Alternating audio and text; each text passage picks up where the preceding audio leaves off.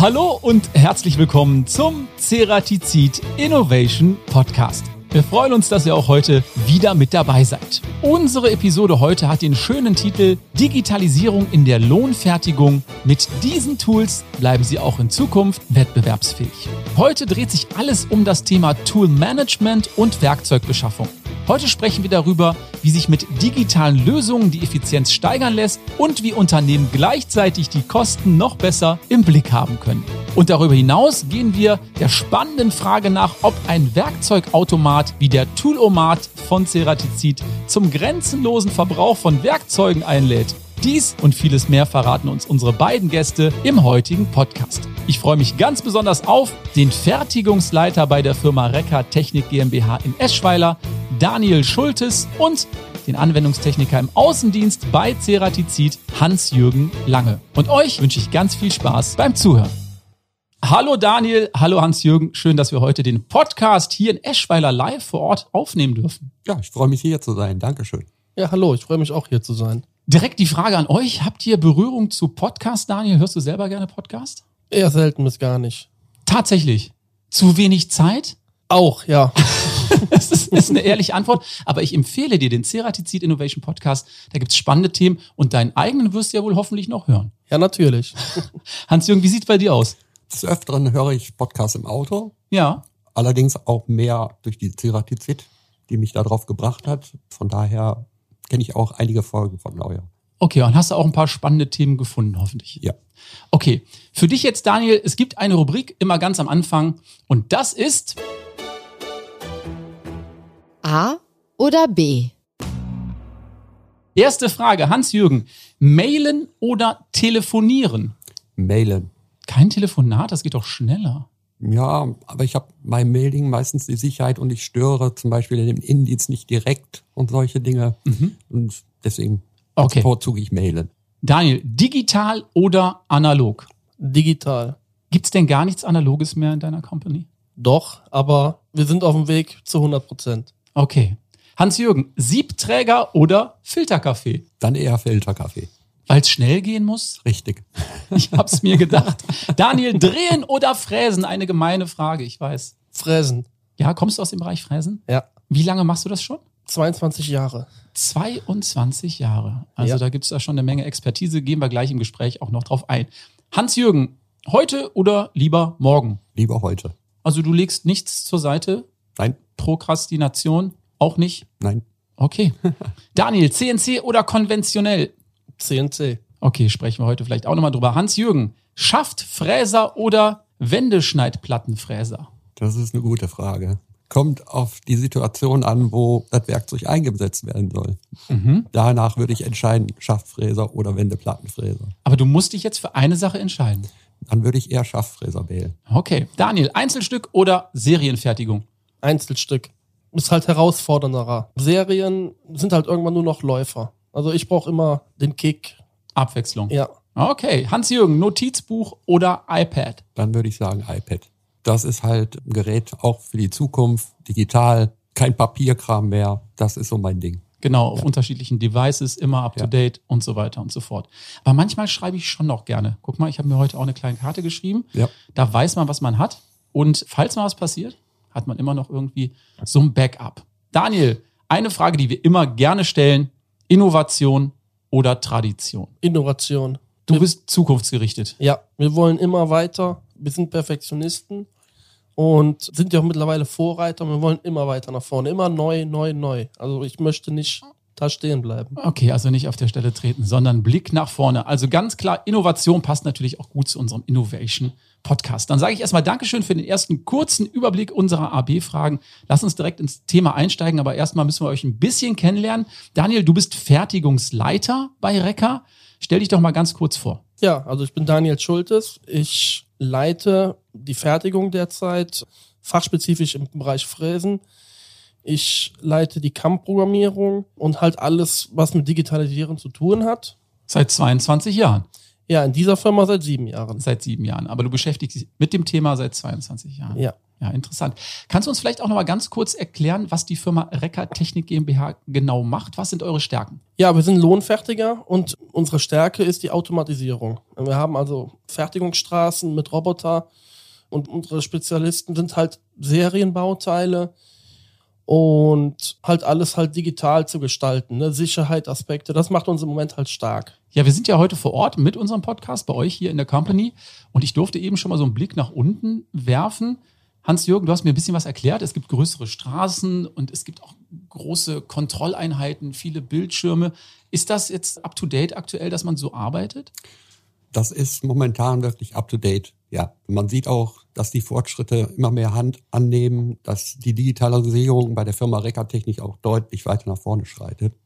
Und das ist sicherlich auch ein Plus, was der Daniel Schultes hier so eingeführt hat. Damals, ich bin ja schon länger hier für die Firma Ceratizid tätig bei der Firma Recker. Mhm. Und da war der Daniel damals noch nicht da. Da war es alles noch ein bisschen konventioneller, das ganze Thema. Und dadurch hat sich da jetzt einiges verändert. Okay. Daniel, wenn ich so hier in die Halle reinschaue, so langsam geht euch wahrscheinlich auch der Platz aus, oder? Ja, wir platzen aus allen Nähten. Das ist so. Allerdings sind wir da auch schon dran mit Anbau, Vergrößerung. Da stehen auch schon Pläne. Okay, also Expansion auf jeden Fall. Ja. Hans-Jürgen, du bist bei Ceratizid als Anwendungstechniker unter anderem für die Firma Recker in Eschweiler zuständig, hast du ja gerade schon gesagt. Sag uns doch bitte auch ganz kurz was über dich. Was machst du genau? Ja, ich bin Anwendungstechniker im Außendienst. Bedeutet, ich unterstütze die Firmen mit Werkzeugvorschlägen, schaue mir die Prozesse von Kunden an, ob man da, ich sag mal, irgendwo im Prozess sicherlich mal was verschnellern kann oder verbessern kann. Das ist meine Hauptaufgabe draußen, nicht nur das Werkzeug zu verkaufen, sondern auch mit dem Kunden das einzufahren und halt eben dann auch die Innovation an den Mann zu bringen. Mhm. Du hast ja gerade schon gesagt, der Daniel hat schon einiges vorangetrieben hier in Richtung Innovation. Du kennst das Unternehmen schon was länger. Was zeichnet für dich persönlich die Firma Recker aus? Ja, die Firma Recker ist schnell, flexibel, zukunftsorientiert. Ja, und halt sehe ich wegen der Digitalisierung halt. Ja. Also, du würdest auch sagen, Daniel, Digitalisierung ist ein großes Thema bei euch. Das heißt also, die traditionellen Dinge versucht ihr natürlich dann auch zu digitalisieren um ja. ein bisschen schneller zu sein oder ja. effizienter zu arbeiten. Ganz genau. Hast du da schon Pläne für die Zukunft? Gibt es da schon so Visionen, was du gerne umsetzen würdest? Ja, also wir sind natürlich noch lange nicht fertig. Es gibt doch in drei, vier Richtungen, wo wir richtig was vorhaben. Das wird doch noch einige Jahre dauern. Dreherei digitalisieren, Betriebsmittelverwaltung digitalisieren. Das heißt auf Deutsch, jede Schraube, jede Spannzange, alles wird irgendwie in eine digitale Werkstatt umgewandelt, Lager und da haben wir schon eine Arbeit vor uns. Okay. Also Digitalisierung ist die große Überschrift auch für die Zukunft hier bei Recker. Und das ist auch ein schönes Stichwort für unsere nächste Rubrik. Und das ist die Schätzfrage. Ganz genau, immer beliebt unsere Schätzfrage. Und unsere ZuhörerInnen dürfen da auch gerne mitschätzen. Am Ende des Podcasts gibt dann die Auflösung. Und wir hätten gerne gewusst, wie viel Geld haben mittelständische Unternehmen in Deutschland im Jahr 2022 in die Digitalisierung investiert? Es geht um Milliarden. Jetzt hätte ich gerne von euch gewusst, was glaubt ihr? Wie viele Milliarden waren das in Deutschland? Investition in die Digitalisierung. Ich kann euch noch einen kleinen Tipp geben. Ich meine, das hilft natürlich nicht wirklich, weil man es nicht so schnell rechnen kann, aber Unternehmen planen Investitionen in Höhe von rund 1,8 Prozent ihres Jahresnettoumsatzes für die digitale Transformation. Hans-Jürgen, was würdest du sagen aus dem Bauch raus? Aus dem Bauch raus würde ich sagen 40 Milliarden. 40 Milliarden und der Daniel sagt? Ich sage 120 Milliarden. 120 Milliarden. Und ob das richtig ist oder ob ihr nah dran seid, erfahren wir am Ende dieser Podcast-Episode. Ja, Daniel, Ihr seid auch eins der Unternehmen, die in Digitalisierung investiert habt, hast du gerade schon erklärt. Welche Maßnahmen habt ihr denn bis jetzt ergriffen? Gibt es da vielleicht so ein paar Highlights, die mal nennen kannst? Die Highlights natürlich mit der Ersteinführung damals einer CAM-Software und die Aufbausätze, die noch eigentlich die größeren Highlights darstellen. Das ist MDM und das Tooling, das heißt also Werkzeugverwaltung digital. Das sind eigentlich so die größten Highlights. Du hast es gerade schon angesprochen, Tool Management, das sollte digitalisiert werden. Was waren die Gründe, gerade das Tool Management zu digitalisieren? Was sind die Vorteile? Ja, man will halt so arbeiten, dass wir wissen, wo sind die Werkzeuge, was haben wir für Werkzeuge, wie viele Werkzeuge haben wir. Die Sucherei soll ein Ende haben Und nicht zuletzt, das Ziel sind, die Rüstkosten zu senken. Ja, wir wollen, dass die Maschine startklar ist. Ne? Dafür wurde auch dann Arbeitsplätze geschaffen, die Werkzeuge sind vorhanden. Es ist halt sicher, es muss kein Mensch mehr eingreifen, irgendwelche Daten einzutragen, weil es alles automatisch in die Maschinen geschickt wird. Und das hat halt Unglaubliches bewirkt. Mhm. Und in einem Unternehmen wie eurem ist wahrscheinlich Veränderung immer ein großes Thema. Mhm. Wie haben die Mitarbeiter auf so eine Umstellung dann letztendlich reagiert? Oder wie sind die vielmehr auch an diesem Digitalisierungsprozess beteiligt? Die sind schon stark beteiligt. Ist auch großes Interesse. Wir haben allerdings auch einen relativ jungen Kader unten derzeit. Viele neue Mitarbeiter zum Glück, weil wir haben ja auch viele Jahre gesucht. Facharbeitermangel ist Ja. ein Thema. Mhm. Da haben wir jetzt durch einen anderen Grund viele junge Mitarbeiter bekommen und die waren da eigentlich natürlich darauf bedacht, überall Computer zu haben. Das ist für die sogar schöner Mhm. als halt irgendwelche Zettel. Also da stoßt ihr auf offene Ohren, wenn ihr in den Bereich Digitalisierung investiert. Jetzt frage ich mich natürlich noch, wie kommen denn die Daten alle in das Toolmanagement? Muss die da jemand händisch einpflegen? Wie funktioniert das? Ja, genau. Man hat halt die Software gekauft. Ja, Dezember, also vor Weihnachten 2020. Und wir haben nach Weihnachten 22 Tooling gestartet. Das bedeutet, ich habe zwei Jahre lang im Hintergrund jede Aufnahme, jeden Fräser, jede Schraube nebenbei bei der Hauptarbeitszeit erstellt, programmiert. Das war viel Arbeit, Ja, aber du würdest sagen im Nachgang, die Arbeit hat sich gelohnt. ja. Das heißt, ihr könnt viel effizienter arbeiten, dadurch, dass du jetzt einmal die Arbeit gemacht hast, auf dieses digitale Toolmanagement umgestiegen seid. Wenn jetzt Prozesse geändert werden beispielsweise, musst du dann auch diese ganzen Datensätze ändern oder die Daten dann auch wieder neu erfassen? Ist das umfangreich von der Arbeit? Wir haben natürlich, wir als Lohnfertiger, der sehr spezifisch mit Edelstellen und vielen Kunden arbeitet, 9000 Altprodukte circa und da müssen alle alten Programme und alles, was alt ist, natürlich umgewandelt werden. Teils wird natürlich eh durch CAM mit neuen Möglichkeiten, neue Strategien, neue Werkzeuge immer wieder mal was neu gemacht. Aber ja, die Altlasten umarbeiten, das ist meine Aufgabe, die ich äh, seit drei, vier Jahren mache. Das kostet natürlich auch Geld, ne? Lohngehalt und Schweiß meinerseits. Also da ging schon die eine oder andere Stunde drauf. Ja, hast du Nachtschicht geschoben. So ungefähr, ja. Ja, hat sich im Nachgang an aber gelohnt. Ja, Du würdest sagen, jeder, der jetzt vielleicht auch zuhört und darüber nachdenkt, in Digitalisierung investieren ist auf jeden Fall das Richtige. ja.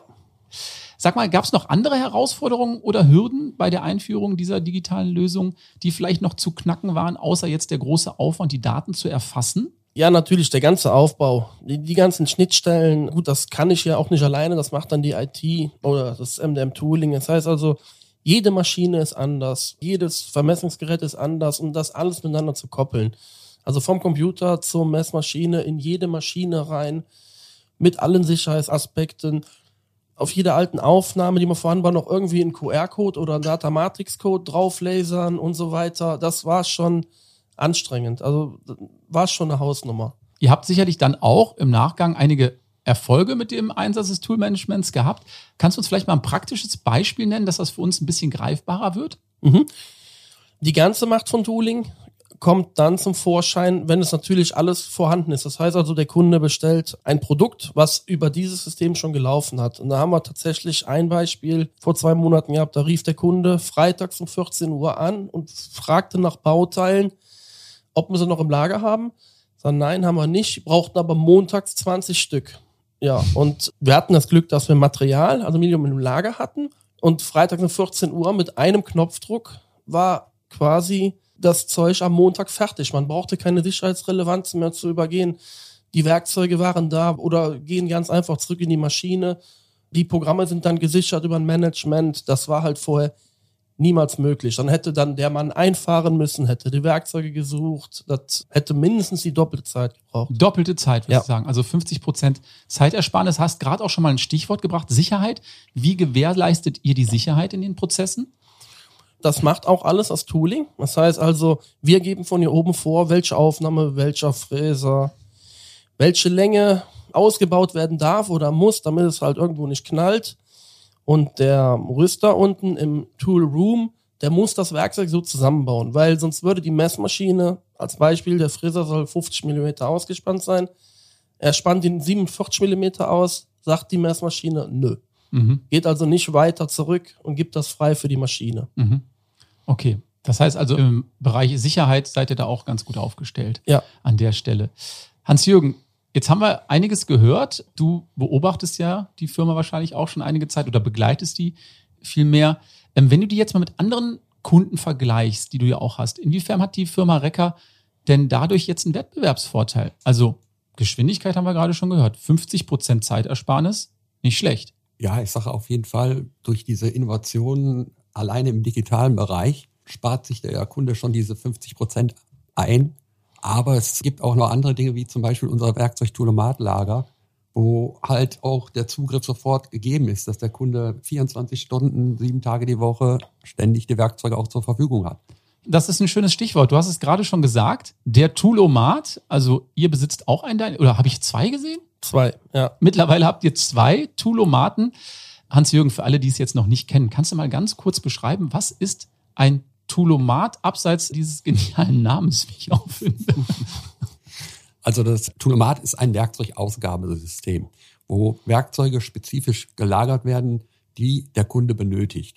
Mhm. Und diese benötigten Werkzeuge werden im Laufe der Jahre festgestellt, wo welche Werkzeuge gebraucht werden, wie Fräser, Drehwendeplatten und an- andere Dinge.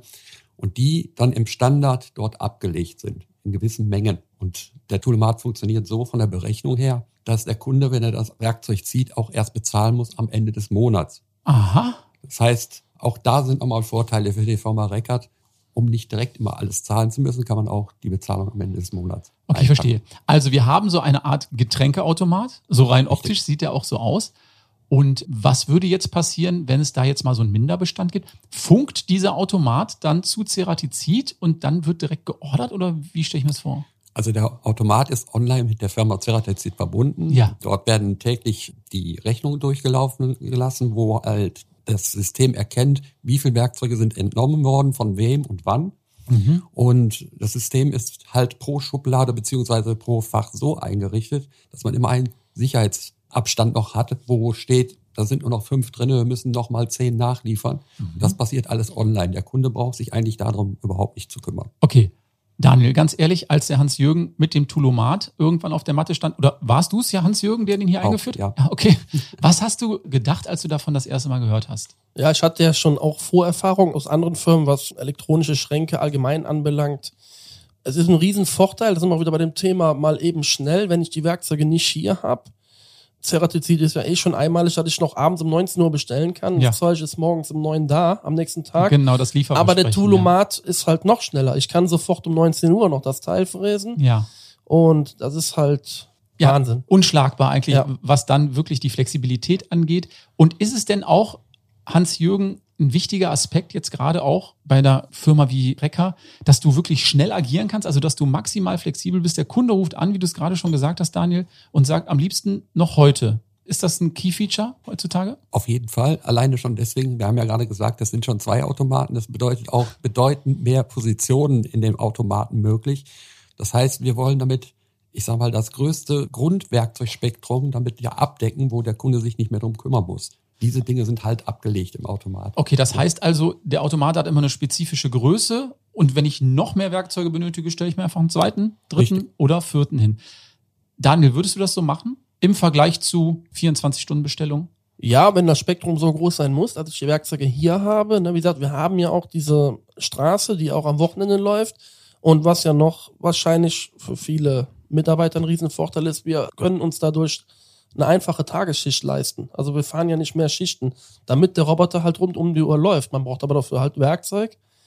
Und wenn es halt einfach immer da ist, man kann nicht immer einfach mal so zehn Werkzeuge bestellen, weil ich nicht genau weiß, wie lange halten sie, brauche ich sie. Da ist halt so ein Toolomat einfach der richtige. Du würdest sagen, Toolomat hat sich bei euch etabliert Ja. und der wird jetzt immer Bestandteil bei euch hier in der Halle sein. Ja, sehr interessant. Daniel, jetzt mal eine entscheidende Frage, vielleicht auch mal ein bisschen kritisch. Man kennt das ja vom Kaffeevollautomaten. Ne? Wenn der in der Küche steht, dann trinkt man ja wahrscheinlich am Tag drei Kaffee mehr. Also ich kenne das von mir. Ist gerade so convenient. Du gehst dran vorbei. Ach, ein Espresso trinke ich noch und dann hast du dann abends 24 Espresso getrunken. Ist das mit den Werkzeugen auch so, dass es verlockend ist, wenn der Automat da steht?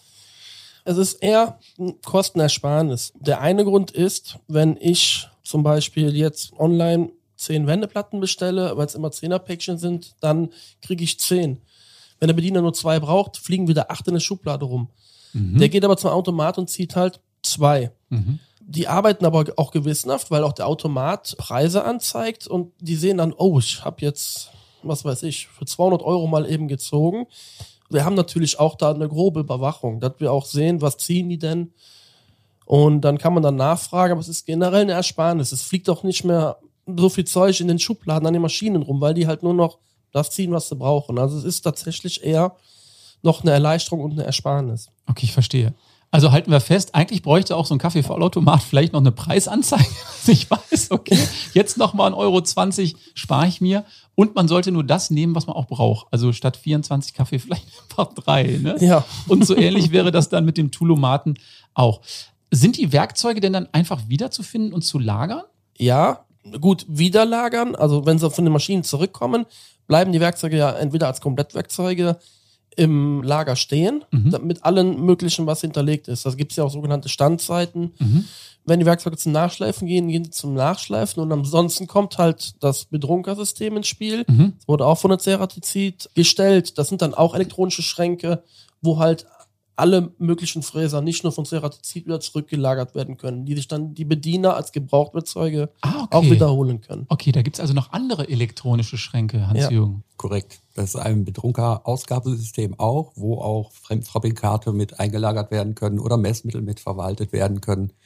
Halt Werkzeuge, die auch vom Nachschleifen wieder zurückkommen, nicht als Neuwerkzeug wieder in den Toolomat zurück können, sondern halt eben in diesem System. Okay, also da ist Ceratizid dann auch flexibel. Ja. Da gibt's dann auch noch andere Lösungen. Ich muss ganz ehrlich sagen, Hans-Jürgen, dieses Toolomat-Thema, das klingt total spannend. Da gibt's ja auch, glaube ich, eine ganz interessante Entstehungsgeschichte. Da nehmen wir vielleicht mal eine eigene Podcast-Episode zu auf. Denn ich glaube, da gibt's einiges zu erzählen. Daniel, vielleicht für unsere ZuhörerInnen, um das Ganze noch ein bisschen transparenter zu machen, beschreib doch mal, wie der Fertigungsprozess vom Auftragseingang bis zum Start der Produktion bei euch abläuft. Vielleicht anhand eines Beispiels. Vielleicht kannst du das ein bisschen ausführlicher machen. Ja gut, also grundlegend kommt ja ein Kunde an und fragt erstmal Bauteile an. Mhm. Die werden dann bei uns kalkuliert, simuliert, auch schon richtig mit Werkzeugen, mit Schnittwerten, damit wir auch vernünftige Kosten ermitteln können. Dann kriegt der Kunde sein Angebot. Der Artikel ist aber auch schon bei uns erfasst, also im ERP. Das bedeutet also, ob der jetzt bestellt oder nicht, ist egal. Wir haben den Artikel, wir haben das Rohmaterial, wo wir es bestellen, was es gerade kostet, das ist alles parat. Wenn dann der Kunde bestellt, wird es auf Knopfdruck ausgelöst. Der Automatismus ist halt dieser, dass wir dann Material bestellen. Ja, und der Auftrag dann im Endeffekt dann von der Geschäftsleitung dann bei mir landet. Wir wissen dann, okay, Material kommt dann und dann. Und dann werden bei uns in der CAM-Programmierung die Programme vorbereitet. Es wird halt über die Plantafel auch bestimmt, auf welcher Maschine das Bauteil jetzt gefertigt wird und wann. Und dann werden die Programme gemacht Mhm. und vorbereitet und dann wird ein Rüstprozess im Tooling eingestellt zu dem gegebenen Datum, ja meist natürlich ein, zwei Tage vorher, weil er dann unser Rüster, also das ist eine eingestellte Person, die den ganzen Tag sich um die Werkzeuge kümmert, der dann den Auftrag vorbereitet für die Maschine und wenn es dann heißt, so, jetzt auf die Maschine, dann wird es halt dann gefertigt, Mhm. entgratet, verpackt und so weiter und halt ausgeliefert. Das ist halt so diese Prozesskette. Mhm. Das ist der gängige Prozess und du hast eben schon mal so aus der Hüfte gesagt, ja, MDM Tooling wäre noch ein Partner. Was machen die genau? Das MDM-Tooling oder das MDM macht halt die ganze Datenübernahme. Das heißt also, von da aus auch die CAM-Software gestartet. Dort wird alles gelagert, was mit Fotos, CAM-Software, Werkzeuge, das Programm, das wird in die Maschine von dort geschickt, es wird doch wieder abgeholt. Das ist also das Manufacturing. Mhm. Und dort wird dann auch über das Tooling die Werkzeuge hinterlegt und da wird halt alles abgespeichert, damit es auch wieder abrufbar wird Okay. für beim nächsten Mal. Und das ist ein Partnerunternehmen, das euch da unterstützt. Das heißt also, machen die das remote oder sind die bei euch vor Ort? Nein, nein, wir haben schon die Software dann gekauft. Mhm. Ne, das ist halt äh, Schweiz beziehungsweise ein Unternehmen aus Liechtenstein. Mhm. Wird halt grundsätzlich von der Intercam Deutschland bewältigt. Und das MDM Tooling wurde halt, sag ich mal, in Perfektion zum Produkt Mastercam erbaut. Okay. Und warum habt ihr euch gerade für MDM entschieden? Sind die konkurrenzlos oder gab es da bestimmte Gründe für? Für mich sind die konkurrenzlos, was auf Mastercam bezogen ist. Wir haben ja uns für die CAM-Software Mastercam entschieden und Mhm. das war dann auch der Grund, warum MDM Tooling. Okay, also das adaptiert da hervorragend Ja. dazu. Ja, mit Blick auf die Uhr sind wir schon fast am Ende unseres Podcasts angekommen. Sehr interessant bis hierhin. Aber Daniel, lass uns doch vielleicht nochmal sagen, wie sieht die digitale Zukunft der Firma Recker aus? Du hast gesagt, also für euch absolute Nonplusultra, ihr wollt euch in Gänze digitalisieren. Kannst du uns vielleicht noch so einen kleinen Ausblick geben, so einen Teaser, wo es demnächst hingeht? Du hast gerade schon gesagt, ihr expandiert, es wird noch eine Halle dazukommen. Wie wird es da digital aussehen? Ja, wie gesagt, digital wird auf jeden Fall die Plantafel noch werden. Die Dreherei, die derzeit noch analog läuft, die wird digital Mhm. werden, auch in Kombination mit Mastercam und Tooling. Die Betriebsmittelverwaltung, weil wir auch durch die Straßen extrem viele Schraubstöcke haben. Das heißt also Schraubstöcke, Spannpratzen, das wird noch alles digital. Da bekommt auch jeder Schraubstock dann noch einen Code. Materiallager wird digital. Dass wir im Endeffekt am Ende der Kette auf dem Computer die Halle sehen und halt alles überwachen können. Wir können ja, auch alles simulieren in jeder Maschine mit echten Werkzeugen, also den echten Prozess, damit es halt unten nicht kracht. Ja. Da geht's halt. Ja. Ja. Darum geht's, dass es am Ende unten nicht kracht und dass das Ganze auch relativ effizient funktioniert. Daniel, gibt's vielleicht noch irgendetwas, wo du sagst, ja, das gibt's so auf dem Markt noch nicht, aber das würde ich mir wirklich für die Zukunft wünschen, wenn du jetzt einen Wunsch frei hättest in Richtung Digitalisierung? Da es eigentlich grenzenlos ist und alles, was wir uns so vorstellen, was man sich im Moment vorstellen kann und es auch immer nach vorne geht in der Technik, gibt es eigentlich nichts, also was ich jetzt wüsste, was es nicht gibt. Okay, das heißt also, es gibt eine breite Palette, an der man sich bedienen kann.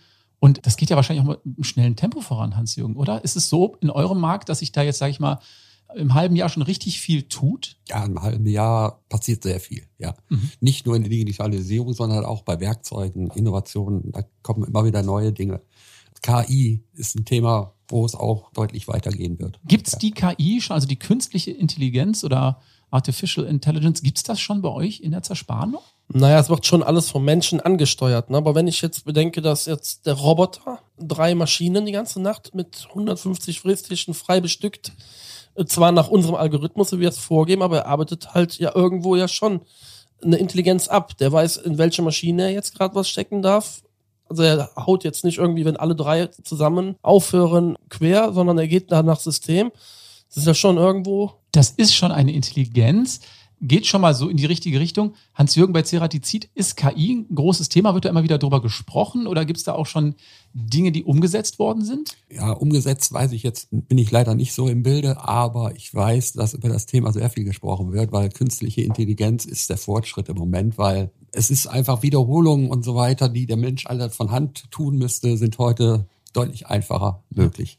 Ja, Daniel, da wäre es doch vielleicht gar nicht schlecht, wenn es eine künstliche Intelligenz gäbe, die dir erspart, die ganzen Datensätze einzupflegen. Ja, auch das ist halt ein Fortschritt, wo halt viele Firmen noch in Deutschland besonders hinterher hingen, weil ich die Daten im Endeffekt vom Werkzeughersteller bekommen muss. Das ist tatsächlich in Deutschland noch ein Riesenproblem. Da gibt es ein, zwei Vorreiter in der Welt, und die anderen rücken halt jetzt irgendwann nach. Und wenn die so weit sind, dass ich die Dateien nur laden brauche, ist es einfacher tatsächlich. Das wäre doch wünschenswert, wenn wir das hinbekommen. Mhm. Okay, wir sind gespannt, was die Zukunft bringt. Auf jeden Fall bleibt es spannend und es geht rasend schnell aktuell. Wir sehen das ja selber alle an ChatGTP, wie die Programme heißen, wo wir alle davor sitzen und denken, wow, das geht auch. Und wahrscheinlich wird das auch in eurer Branche so sein. Wir werden das beobachten und hier im Podcast natürlich immer gerne tagesaktuell besprechen. Ich sage Dankeschön an Daniel, dass wir heute Gast sein durften bei euch. Hat großen Spaß gemacht. Danke Hans-Jürgen, dass du auch da warst. Wir müssen aber noch zwei Dinge tun. Zum einen die Schätzfrage auflösen, denn wir wollten wissen, wie viel Geld haben mittelständische Unternehmen in Deutschland 2022 in die Digitalisierung investiert? Und ich hatte schon gesagt, Unternehmen planen Investitionen in Höhe von rund 1,8 Prozent ihres Jahresnettoumsatzes für die digitale Transformation. Und da sagte der Hans-Jürgen, ja, ich schätze 40 Milliarden. Daniel sagt 120 Milliarden. Und wir merken, wir müssen noch ein bisschen was tun. Es sind nur 20 Milliarden. Was heißt nur? Es sind 20 Milliarden, aber ich glaube, da sind wir uns alle einig, da können wir in Deutschland noch ein bisschen mehr tun, oder Hans-Jürgen? Auf jeden Fall. Ne? Das, da, da sind wir uns einig. Und jetzt, last but not least, dürft ihr euch gerne noch einen Song für unsere Ceratizid Innovation Playlist auf Spotify wünschen. Daniel, was ist so deine Musikrichtung, wenn ich fragen darf? Du, ist keine falsche Bescheidenheit. Ne? Wir haben wirklich alles auf dieser Liste. Da darf auch bitte gerne alles drauf. Du lachst schon. ja, aber ich bin halt einer, der halt Hardstyle. Elektronische Musik, okay, also nicht so Techno, sondern noch ein Tick drüber, Ja. was die Intensität angeht. Und ich finde, das passt ganz gut, Hans-Jürgen, auf unsere Playlist. Wenn man mal kurz vorm Einschlafen ist, könnte man dann vielleicht von Daniel einen Song hören. Dann hat man noch mal fünf Minuten. Was wünschst du dir denn, Daniel? Ja, dann wünsche ich mir dann von Randy das Hurricane. Okay, Randy Hurricane. Hans-Jürgen, du auch ein Techno-Fan? Ich wäre eigentlich auch ein Techno-Fan, aber ich mache einfach mal heute den Song This Is It von Ceratizid. Ah, okay. Ja, den kann man auch nicht oft genug hören. Den hat sich natürlich ganz bescheiden Dr. Uwe auch schon gewünscht. Richtig. Aber den packen wir gerne nochmal auf die Playlist. Ich würde sagen, eine solide Rocknummer. Ne? Genau. Und ein Ohrwurm. Wenn du den noch nicht kennst, Daniel, ich weiß nicht, wie stehst du zu Rockmusik? Ja. okay, wir bleiben bei Randy und Hurricane. Ich sag ein großes Dankeschön, mir hat's großen Spaß gemacht. Vielleicht bis zum nächsten Mal. Tschüss. Tschüss, vielen Dank. Tschüss. Das war's auch schon wieder mit unserer heutigen Podcast-Episode zum Thema Digitalisierung in der Lohnfertigung. Ich denke, Daniel und Hans-Jürgen haben uns spannenden Input gegeben zum Thema Digitalisierung.